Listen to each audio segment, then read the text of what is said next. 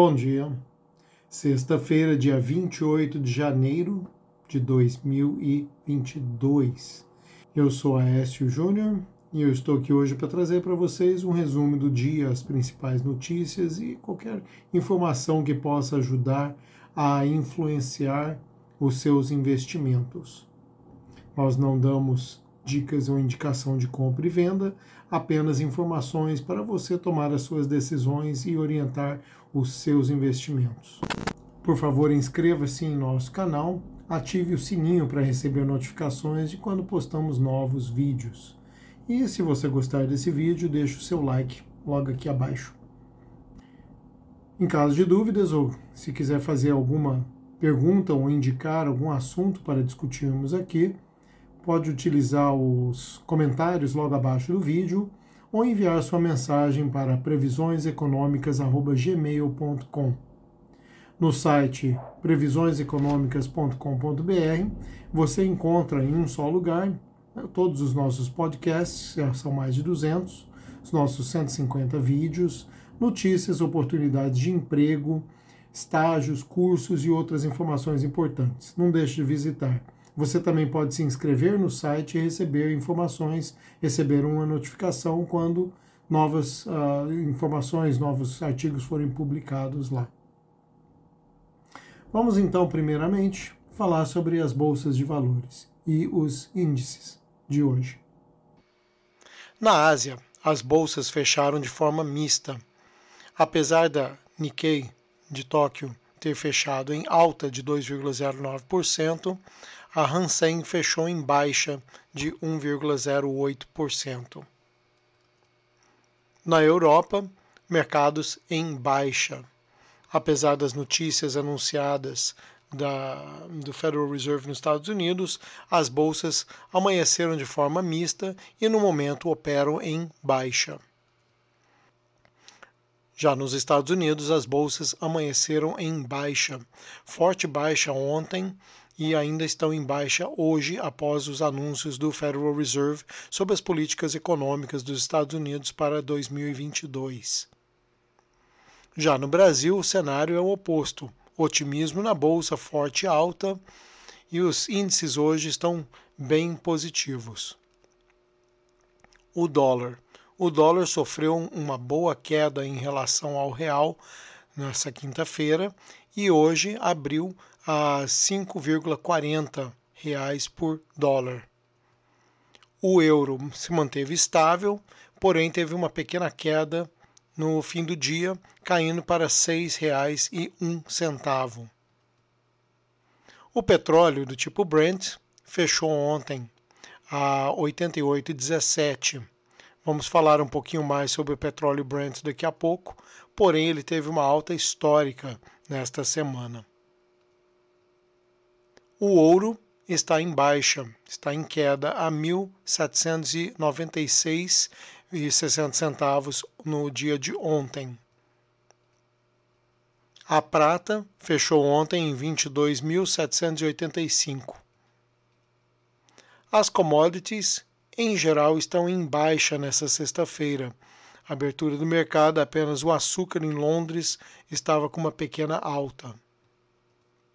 E falando sobre as ações, Microsoft fechou ontem a 299,84, McDonald's 248,74, a Coca-Cola 59,65, a Apple 159,22 importante que a gente vai falar sobre a Apple daqui a pouco, e Netflix 386,70, Tesla 829,10 e Amazon.com 2.792,75 no fechamento de ontem. Então, pegando um gancho aí na Bolsa de Valores, a Novo Nor, Petrobras adiaram a sua oferta de ações da Braskem Braskem BRKM5. Então, e o motivo que eles dão é por baixa demanda, demanda muito fraca pela oferta das ações. Então, nessa quinta-feira, as três fontes que publicaram aqui no artigo disseram que eles decidiram adiar agora a, a emissão de ações da, da Braskem. Além disso, a Oi, OIBR3, Arezo, ARZZ3 e PetroRio, PRIO3, agitam o mercado financeiro nessa quinta-feira. Então, chama a atenção dos investidores. A Oi convocou uma Assembleia Geral de Acionistas para deliberar sobre a proposta de incorporação pela companhia de sua subsidiária Oi Móvel. Além da Oi, a Arezo anunciou uma oferta restrita para captar 615 milhões de reais em ações. Por sua vez, a Justiça autorizou a PetroRio a prosseguir com o processo comercial do campo Wahoo. Então, são três ações que agitaram o mercado nessa quinta-feira. Temos ainda a Ípera, que anunciou a emissão de 500 mil, perdão, 500 milhões de reais em debêntures. É, boa notícia se você tem ações dessas três empresas. Outra ação interessante de mencionar no, nessa sexta-feira foi do Nubank. Nubank, 9 de dezembro do ano passado, lançou suas ações na Bolsa de Valores de Nova York lançaram a 9 dólares por ação e teve uma demanda bem grande. Então, uma valorização muito grande nos primeiros dias, dispararam mais de 30%. Porém, regra que tudo que sobe desce, o deles desceu muito rápido. Segundo os analistas, possivelmente se trata da realização de lucros após os dois primeiros dias de negociação em que as ações do Nubank acumularam uma alta de mais 30%. E eles justificam isso dizendo que a, o Nubank deveria ter adotado a estratégia de lock-up para a maioria dos investidores, à exceção dos membros do conselho de administração. Então, o lock-up, se você não, não sabe o que é, é um mecanismo que obriga aqueles que entram na oferta a permanecerem com a posse das ações por um prazo pré-determinado. Ou seja, você tem que segurar aquelas ações e não flipar, não simplesmente venderem após um lucro rápido.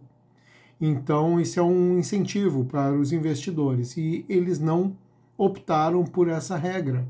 Então, os, os investidores ficaram livres para vender as ações assim que deram um lucro que eles julgaram bom. Então, uh, entrou uma expectativa rápida de valorização, valorizou e os investidores logo venderam as ações.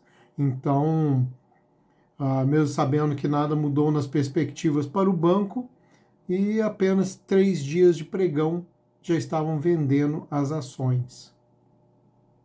No Brasil, a situação do Nubank é parecida. Segundo o artigo aqui, os papéis também são negociados no vermelho.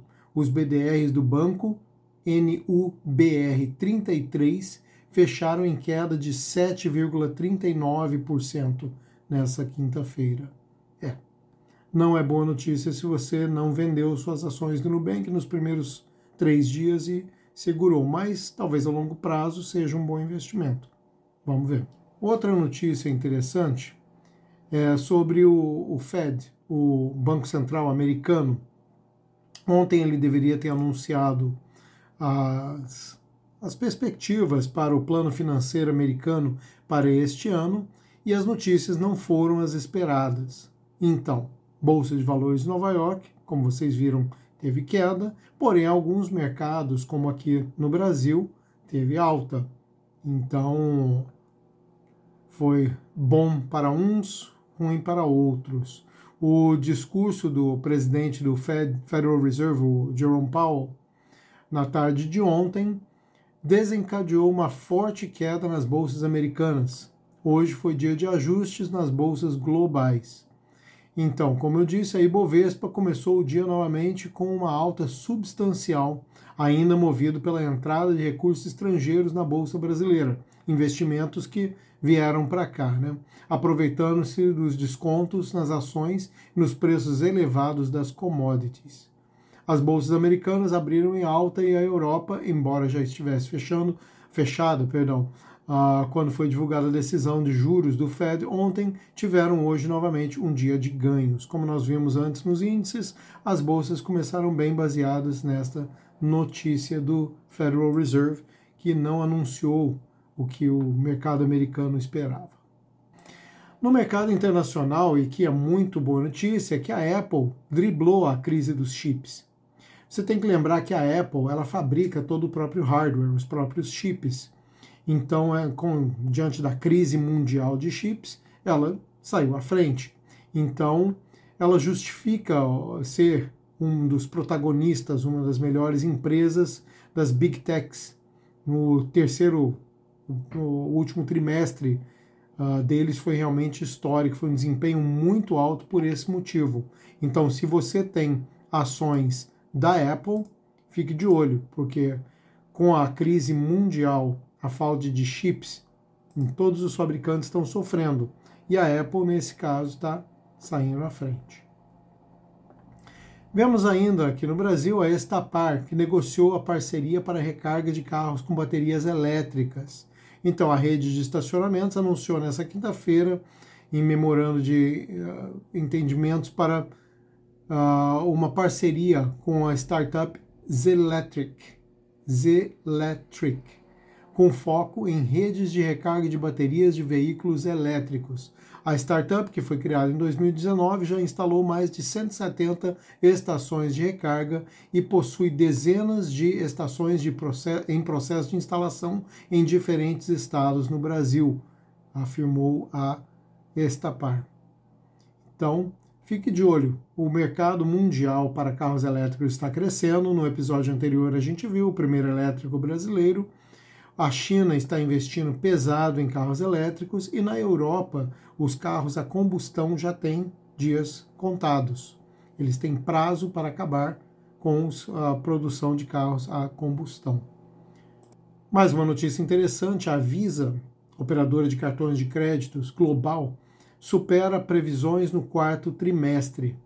A Visa superou as estimativas trimestrais de Wall Street nessa quinta-feira, uma vez que a, a melhora no sentimento do consumidor, as compras online e um aumento nas viagens impulsionaram os volumes de gastos. Com o lockdown, o comércio eletrônico sofreu um impulso muito grande, então as vendas aumentaram muito. Porém, o comércio presencial, as lojas sofreram uma queda muito grande. E com os lockdowns por todo o mundo, as viagens foram praticamente a zero. Então, a, a expectativa da Visa no fim do ano não era para ter um faturamento muito alto. Porém, superaram essas expectativas. A receita líquida trimestral subiu para 7,1 bilhões de dólares no trimestre encerrado em 31 de dezembro, um aumento de 24% em relação ao ano anterior. Segundo Alfred Kelly, que é presidente executivo da Visa, o crescimento do comércio eletrônico, o progresso melhor do que esperado no setor das viagens, no retorno das viagens internacionais e a situação ah, com a continuação da recuperação ah, do, da economia contribuíram para um trimestre excelente. Então, boa notícia para quem tem ações da Visa. Boa notícia também em geral para o comércio, né? Porque com o comércio estimulado, a economia cresce.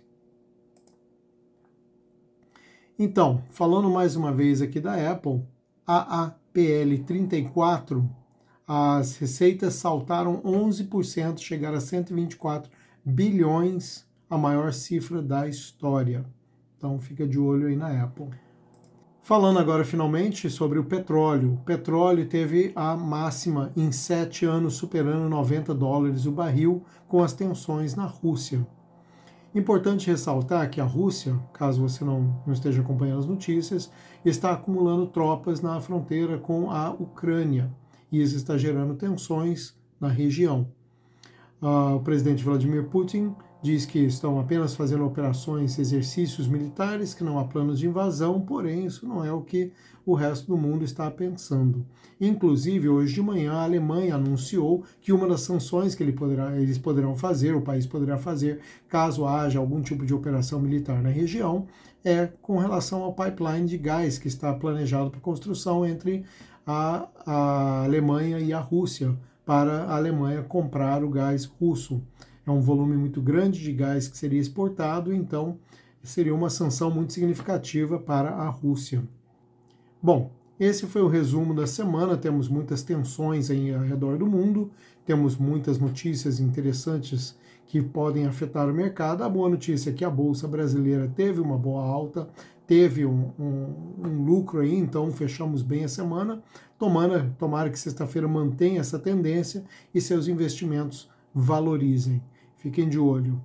Muito obrigado, tenham uma boa sexta-feira. Não esqueçam de deixar o like aqui embaixo, de se inscrever e ativar o sininho para receber notificações. Eu fico por aqui, uma ótima sexta-feira e um bom final de semana. Até segunda.